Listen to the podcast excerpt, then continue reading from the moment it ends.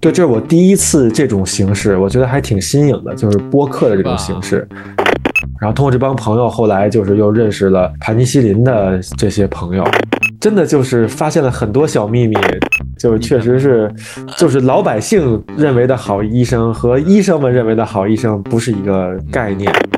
如果你喜欢我们的节目，想参与我们的群聊，分享不定期福利，可以添加微信 cheese radio c h e e s e r a d i o 加入我们的微信听友群。同时也感谢你把我这行说来话长推荐给你的朋友们。我这行说说来话长，我这行说来话长。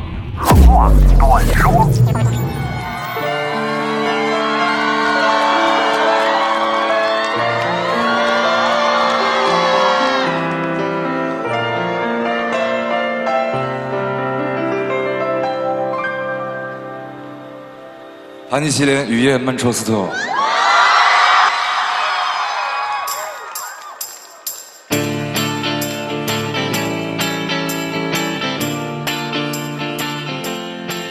谢谢张老师，谢谢谢谢。手风琴是你们请来的外援是吧？不，他是我们的键盘手，也是我们手风琴手马浩宁老师。哦。他是我们乐队里学历最高的，他是那个骨科的大夫，然后是一博士生。你们好，你们好。就没事儿，那个给我们拉手风琴之前，先拉拉了别人的那肉什么的，然后再给我们拉琴。今天呢，我们请到了一位在医院工作的医生。哎，没错，就是白天呢他在医院上班啊，穿梭在各个病房和手术室来救死扶伤。那晚上下班之后呢，就去乐队排练啊，释放自己的音乐才能。这个场景可能很熟悉，可能有的人说这不是在电视剧当中吗？啊，比方说什么韩剧啊，《机智医生》啊。但是现实当中确实有这样的人，他呢就是马浩宁。有请浩宁医生。阿汤哥，你好，你好，给大家再详细介绍一下。但是这个乐队大家肯定知道，叫做盘尼西林。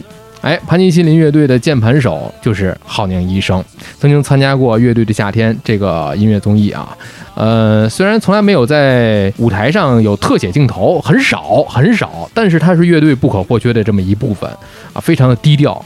本职工作呢是一位骨科医生啊，所以你看，在手术台、舞台这两个台之间来回转换、来回换台，这个感觉挺有意思的。那台下究竟是一个什么样的一个性格的人呢？今天就跟浩宁医生来聊聊。哎呀，这最近这个，呃，浩宁医生应该是挺忙的。咱们播出这播客的时候，应该是二零二三年的一月初了。呃，这段时间都挺忙的吧？嗯，对我估计不单单是我吧，可能咱们这个全北京的医务工作者都。挺辛苦的，可能家里有基础病的老年人的这些 也挺辛苦的，可能都得带着去看病啥的。所有的医务工作者都是这个节奏跟状态，所以这个我的这个新的这个播客啊，一个是我这行说来话长，另外一个是这病说来话长啊，所以最近更的非常的慢啊，是因为我的嘉宾都在忙。我觉得您选的这个角度确实不错，因为现在感觉这个是吧？经济越来越好，所以大家可能对这个健康确实越来越去重视它了，挺好的。其实，在这个咱们聊之前啊，跟大家有言在先，我们这个播客呢，不管是我这行说来话长，还是这病说来话长呢，其实只是给大家作为一个医疗科普的一个参考。具体您有什么啊头疼脑热呀，或者是身体哪不舒服，请遵医嘱，您要去医院挂号去啊求医问药啊，这是正八经的事儿啊。我们这个内容只是供您一个呃一个科普的一个小参考，是吧？对对对，我觉得医学科普嘛，可能就是呃解决一个。平常老百姓和这个医院呐，和这个医医务工作者之间一个信息不对等一个问题，他让你知道你大概一个就是去看病的一个方向或者自己大概的一个状态就够了。但是医务医疗的这个行为，肯定还是在线下还是最靠谱的。您正八经去挂号，呃，说了这么多，浩宁医生从事临床工作大概得有多久了？嗯，我是一六年毕业的。所以现在就正式工作的话，大概快七年了吧。但是其实，像我们可能基本上就是呃上学个五年左右，就一直可能就如果是搞临床，就一直在实习了。所以说也可能大概维持这个状态，也得有十来年了。这样一说的话，就跟平时别的这个专业又不一样了。刚才浩宁医生说了，我这个毕业之后，哎，一六年毕业。但是您听这个毕业可不是咱们一般的这个本科毕业啊，这有可能 这本身就是本。硕连读，然后在后面再来个博，这个时间跨度可就长了。听着好像挺近的，其实已经工作很久了。对，您过奖了，但确实是现在想在医院做真的做临床啊，当医生可能大部分都得需要一个博士的学历。对，如果本科和硕士的话，可能会做就是医疗相关的工作多一些。确实是，就尤其像这个您所在的这北京的这个比较知名的这所医院哈，更是这样了。主要从事您在哪个领域呢？啊，我是骨科，然后是脊柱外科方向的，也说俗点就是看脖子和腰吧，比较多一点。看脖子，这是医生的身份。另外一个身份，刚才我在节目的一开始也跟大家透露了啊，从医生之外的身份，那就是一个乐队乐手。对对对。盘尼西林，对，在这个盘尼西林这个乐队里头当手风琴和键盘手，然后大概可能从一五年开始吧，一五年底，嗯。然后一九年时候跟着一起参加了那个乐队的夏天的综艺，嗯，后来乐队走的还是比较好吧，但是我这边是不太能够，就是说全职做，然后就干脆就是跟这帮朋友说，那我就当乐手。然后呢，一九年时候跟了一趟巡演，之后就巡演密度啊，演出密度大了。后来我就干脆就是说，大型演出需要特别丰富的音色的时候，我就去一去。然后也能是说，就是不放弃掉这个业余爱好，然后就是也能够顾得上这个工作吧。我觉得他们也挺能去理解的，我觉得挺好的。对，就主要这个科室主任也能理解，对，科主任也 对我觉得，对我那些玩音乐的朋友，那最能理解了。他们巴不得我天天都能跟他一块玩，但是科主任能理能理解，确实是 挺不容易。这个很难得了，这个很难得。对，嗯，话说回来，我看到您很多的这个杂志呀，其他的一些媒体啊，以前对您已经是有很多的这个采访和报道了啊。我翻了一下，之前跟您一起录播客的好像非常少。对，这是我第一次这种形式，我觉得还挺新颖的，就是播客的这种形式。对，从播客的角度上来讲，您还是得不能免俗的跟大家咱们介绍介绍，有一些个特别俗的问题，虽然我也不愿意问，但是还是得聊。比如说和盘尼西林的这种缘分啊，大家都知道啊，听这个乐队玩摇滚的人都知道，school 在北京这 school 是吧？是一个酒吧。有人会问，是不是在 school 里边跟盘尼西林、跟小乐他们产生的这个渊源？还有之前我了解到的这个，呃，您本来还有一支乐队啊，浪乐队。对对对，您这个真是您这功课做的很足。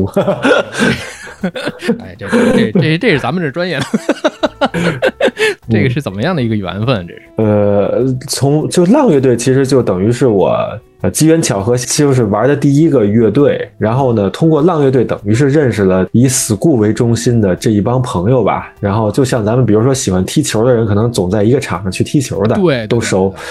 对，然后可能就组了一个球队之类的，这这也是就在这个酒吧演出，在鼓楼啊、雍和宫这边这一带都是，呃，玩乐队的这帮人就可能经常就在这几个据点儿，然后就跟他们熟了之后，可能聊聊音乐，然后看就是有什么样的机会可以去合作呀，或者是排排练呀。结果一来二去的，就是特别有默契的，可能就真的就在一起，就一直就玩下去了。就是机缘巧合，其实说白了就是一种契机。对，等于是通过浪乐队认识了这帮朋友，然后通过这帮朋友，后来就是又认识了盘尼西林的这些朋友，然后最终有机会去合作，然后最后还要加入到乐队中去，就这么一个过程，也算是机缘巧合。对，所以您看啊，就是很多人就是知道您在盘尼西林这个乐队啊，呃，又知道盘尼西林的这个名字，它本身就是一个药的名字，叫青霉素，俗称青霉素，是吧？所以很多人会问啊，这个名字是不是您给起的？这个名字吧，就是还真是巧了，还真不是我起的，就是因为，对，您来的，其实也是也是个机缘巧合，看样子，这种嗯。对他，其实盘尼西林这名字的来源就是只是当时觉得这个名字很酷啊，这是就是乐队是小乐建立起来的嘛。他当时就是说的是，也是看过一些，嗯，受了一些影响，不论是一些电影还是什么的，就知道盘尼西林这个东西，首先青霉素这个东西很宝贵，在某一段时间内，然后另外就是也算是抗生素嘛，是一个就是疗效很显著的这么一个药，是人类伟大发明之一嘛，算是就是医学上边的。嗯，对。然后最后就。就是说这个东西它翻译成盘尼西林的时候，这四个字还挺酷的，所以说确实是。其实当时是可能跟这个跟这个医学可能跟我倒是没什么关系，因为其实盘尼西林这个乐队它在二零一二一三年的时候它就有，嗯，然后只不过是我是在一五年底的时候才加进去的。我觉得这就是注定的缘分。你想一想，这个药品的名称的乐队加入了一位医生的键盘，哎，这事儿就很很顺理成章了，还挺有意思，是吧？这这这个事儿就是感觉冥冥之中就注定了。那现在如果建乐队的话，这个我觉得可能大家会建一个布洛芬乐队。布洛芬，对布洛芬，这也是最近啊特别火的这么一个药名。所以提到这个这个乐队呀，您在乐队当中啊，整天这是跟着大家一起去演出啊、彩排啊，这属于什么呀？就是在乐理之间行走。那平时工作呢，您在病理之间行走。那病理和乐理这两个理，您觉得哪个更难，哪个更简单？嗯，其实要光说就是狭义的讲啊，就是。乐理和病理它本身的内涵的话，其实应该是病理更难，因为乐理其实是创作音乐的一个最基本的一个东西，是一个。就是音乐界的一个规则吧，好比就是一我们知道的一加一是等于二，这么去规定，然后规定了两点之间线段最短这么一个公理了之后，那才能去用数学去描述我们这个世界嘛。但是呢，病理其实它在这个医学里头，病理是最难的啊，就是说疾病的诊断，病理是金标准。另外就是说很多东西你要通过病理在显微镜下去看它的形态结构，才能断定疾病处在什么样的一个状态和阶段。就是说，它是一个一锤定音的东西，它是一个很复杂的东西。但是，比如说你要广义的说，就是就是医学的这个道理和音乐的道理，它俩就是还是有共通性的，都是既需要一个严谨的一个框架，然后又需要一个就是说一个就是敢于创新、敢于去把自己的一些想法加进去的一个东西吧。就是不论是艺术还是医学吧，都需要一定的创新。啊，我觉得是这样的，有共同点又有不同点。病理啊，就大家可能普遍意义上来理解，它是一个严谨的科学。你看这个音乐方面的乐理，呃，可能更多的人认为它是有一个基础之外的，更多的是文艺的一种灵感的创新和创作，嗯，发散一点。呃，从这两个事儿上来讲呢，看得出来浩宁医生是个性情中人。呃，是吧？其实确实是，我觉得可能每个人都有自己就是理性的一面，也有特别。感性的一些事儿，那所以说这个音乐是自己的一个纯粹的爱好呢，还是呃释放这种工作的压力的这种通道呢？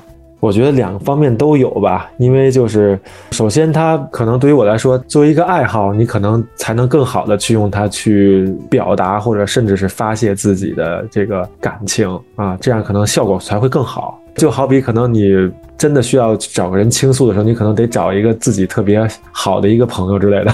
哎，这个通道，首先你得是喜欢，能够选择这个通道，不管他是人也好啊，还是一个爱好也好。对对对，当时那选择学医的时候，是不是也是对这个医学有兴趣才这么选择的？嗯，说实话，当时兴趣可能不算特别大，因为主要。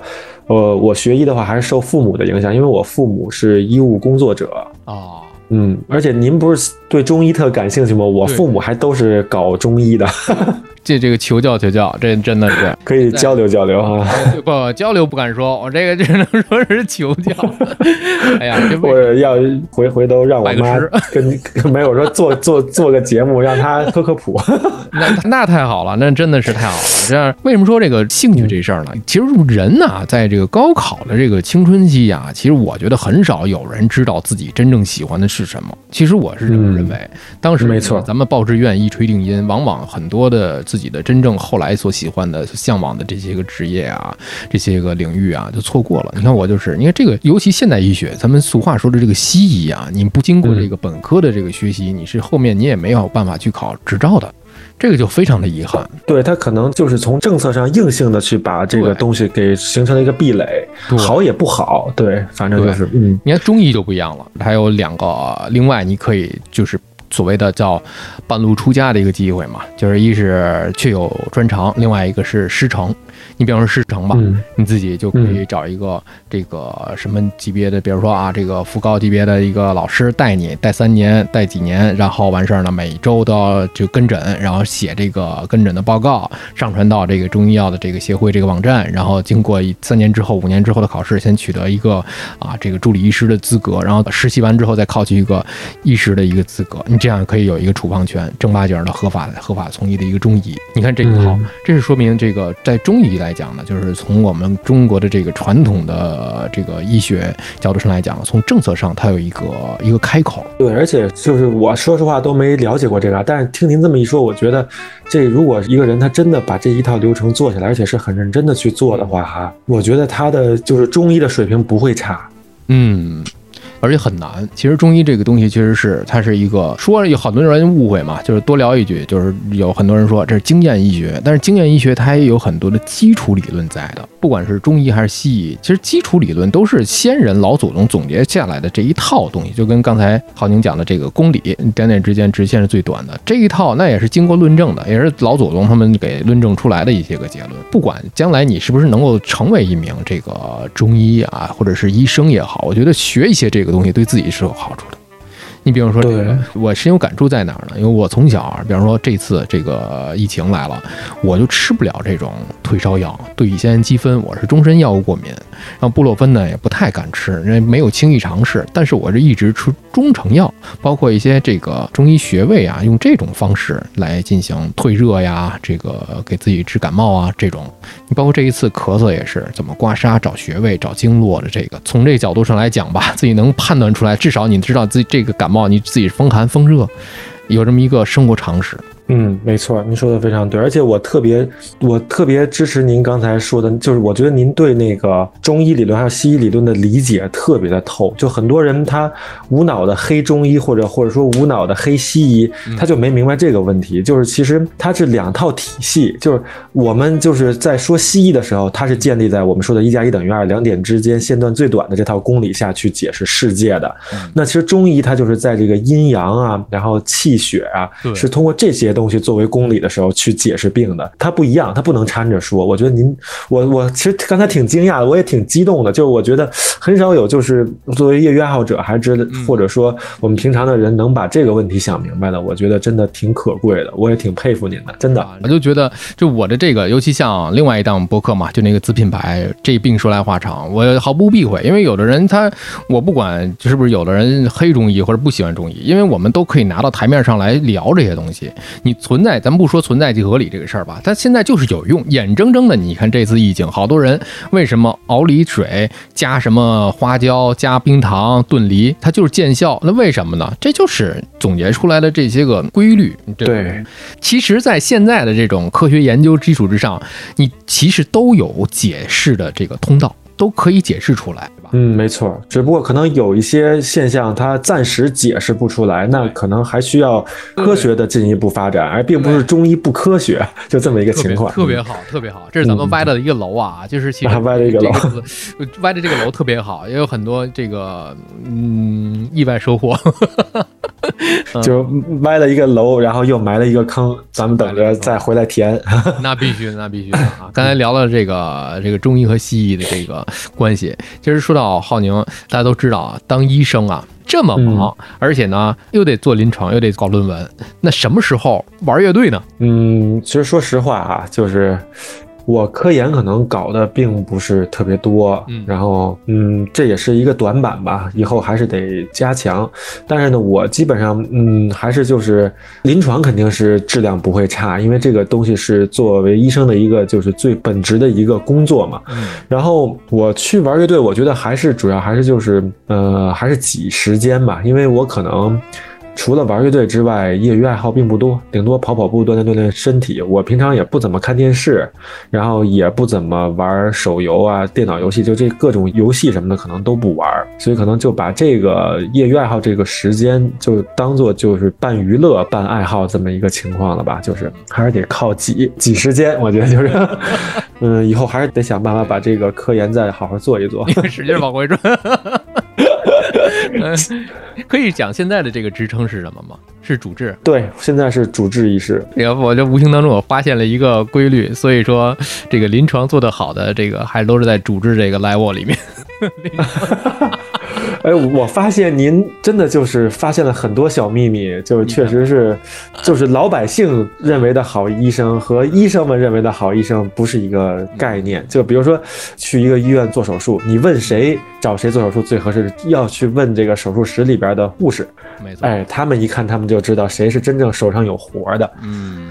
咱们所说的这个 优秀的医生啊，呃我们刚才讲的是狭义上的这个临床，就是动手能力强的，呃，科研搞得好的也是好医生，因为他在科研领域不仅仅是就这一百个人，可能就十万个人，就一百万个人，但用科研的这种学术到转化，转化出来之后啊制成药品，或者形成一个尖端的一个医疗技术，呃，救成千上万的全球的人，这个也是好医生。对，没错，您说的非常对。我觉得就是可能每个人立足的点和感兴趣点都不一样，但我觉得只要就是说不是就是说尸位素餐、混吃等死那种，嗯就是在积极的去生活、积极的去去工作，我觉得就够了，确实挺好，特别好，嗯特别好的，还是啊，把这个时间还是要给科研匀一部分出来啊。当然了，嗯，没错没错。呃，有没有遇到？哎，因为就是当然工作本职工作是非常重要的啊。那，本职工作，我今天有一台手术或者有一台紧急手术我要做，原定的今天晚上我要有演出了，我去不了了，给人放鸽子了，这种情况有没有？呃，说实话还真没有，就是很实际的吧。就是我演出一般都是在周末，然后呢，择期的手术一般在周末排的特别多的很少，因为说是实话，大夫周末也想休息。嗯，另外就是，如果是值班的时候会有急诊手术，但是我如果是这种情况下，我会把班儿换出去。那所以其实还是这种情况还是比较少，就基本上在我这是这是没有过。都可以提前预知的去协调一下。对对对，因为我们这个科它可能择期手术是比较多，说白了就是说不是那么急的手术，对，所以说还好顾得过来，顾得过来。有没有一种情况，自己的乐迷来就诊看病被认出来？哎，这不是啊浩宁医生吗？您这不是键盘吗？您不是盘尼西林乐队的吗？您怎么在这上班呢？有没有这种情况？嗯，其实有，但是比较少，因为我其实就是我演出的时候和我上班的时候，我其实就是形象不太一样。对，另外就像您说的，其实就是知道我的人不是特别的多，除非他真的对，就像可能您抓住这个点了，比如说对我这种现在这个双面的这种这种身份和人生，就是不是怎么说，就是说对我这个就是对我这样的这种情况比较感兴趣的人，他可能才能认得出来，因为大部分情况下还是聚光灯下的那几位还是最耀眼的嘛。像我们这种其实是参与其中、乐在其中，但不一定去享受那种就是被人追捧的感觉。嗯但是呢，也但是这个过程中是自己在做自己喜欢的事儿，这个还是挺开心的。嗯嗯，今后有可能啊，有可能会有您的这个粉丝，比方说医学生啊，您就是那个麻医生是吧？那您的这个上次那个 SCI 我们看到了，哎，特别崇拜您，那他太厉害了，那我这。您的那台手术真的是太经典了啊，特别的膜拜您。哎，这个这今后在学术上真的是。嗯，有可能会出现的一种情况啊，借您吉言，借您吉言，真的一定会的，一定会的啊！呃，这个我刚才刚才还在想呢，确实是，其实作为键盘也好，还是手风琴也好啊，呃，能够咱说实话，在台上能够给一个大特写，然后后面又成为一个特别聚焦的一个角色的，其实少，其实少，可能更多的大家盘尼西林知道的是像小乐，嗯，是吧？还有熊花，嗯。是吧？还有像马浩宁 这种这种角色是吧？对吧？这这个你看手风琴能够出位，那可能就是人科了啊。这 对对，还是得 他就俩人啊，他他不出名那也没办法了。话说回来，呃，骨科医生玩摇滚这个事儿，之前有没有人反对过你？嗯，说实话就是没有人反对吧，但是没有明着反对。没有明着反 反对，确实是，呃，反正就是我自己的感觉是我，因为既没有反对，然后也不知道大家是一个什么样的态度，所以我一开始是不太爱跟跟人讲这个事儿。啊然后，但是，一九年上了这个综艺之后呢，可能大家对这个东西是有改观的，就是觉得平常有工作还能维持一个业余爱好，确实是一件非常不容易的事儿。然后工作量不饱和呀，作业太少，是吧？就说明安排的合理，都安排到位，安排合理，效率时间管理，时间管理大师啊。这这个真的是尽职尽责的一个方面。话说啊，问一个提纲之外的一个问题，嗯嗯这一趴咱们最后一个问题，我就想知道您在同事眼中是一个什么样的一个人？他们都知道吗？尤其像啊科主任这样的，嗯，他们知道，但是呢，因为我也就是不是过多的提这些事儿，然后呢，平常我感觉我为人处事还是比较谦逊的，所以也没有本身这个东西啊，就是说没那么火，没有想象中的那么火。然后呢，我又是一个比较谦逊的人，我觉得大家还是能接受吧，也不会觉得这个人就是会会不会就是不好接触、很隔路之类的，好像没有。我对我觉得我平常跟大家在一起，我可能。呃，性格也比较开朗，也挺外向的，还都挺好。人缘好，说白了。嗯，我觉得对。另外，可能还真是就是好人扎堆儿吧。我觉得我在这个工作的环境也确实挺不错的。大家领导对的都挺好，领导也都能够理解，领导也没有这说这个说那个，我觉得特别好。可能领导也知道玩摇滚、玩乐队的人这个事儿也不能让人分太多的心出去，可能也不能赚太多的钱，觉得你也不是靠这个发家致富，就是一个纯爱好。你不信，你要是呃在这个本职工作之外，你干了一个让自己大富大贵的事儿，可能就有人会红眼了啊。对，而且另外就是确实本职工作做好，可能。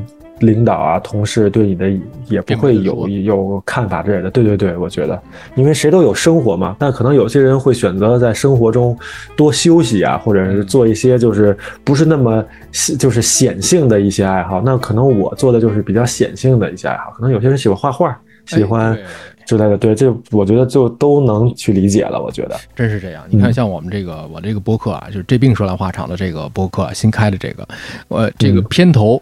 我给您上次发的那个片头，这个唱啊，片头唱啊和制作啊，就是我的搭档，我的节目搭档。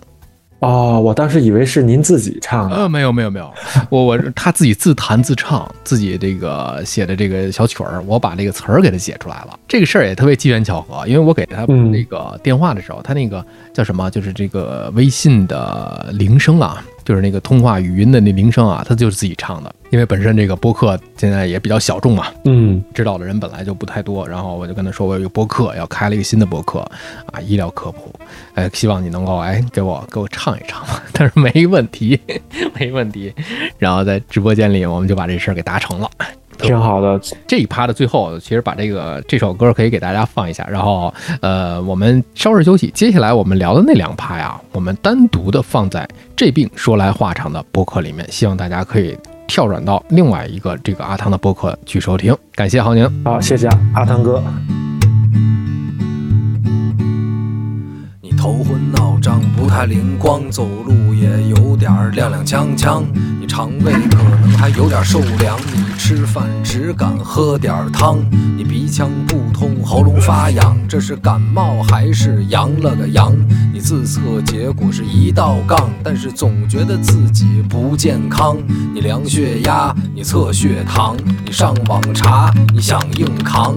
家族群里各种推文，感觉你不剩多少时光。你哪儿不舒服别慌张，毕竟人吃五谷杂粮。你哪儿不舒服别紧张，来听医生怎么讲。内外妇儿科研临床，药剂检验和影像。没事儿就别胡思乱想，人生还有下半场。这病说来话长，但是也好讲。这病说来话长。欢迎收听，我是阿汤。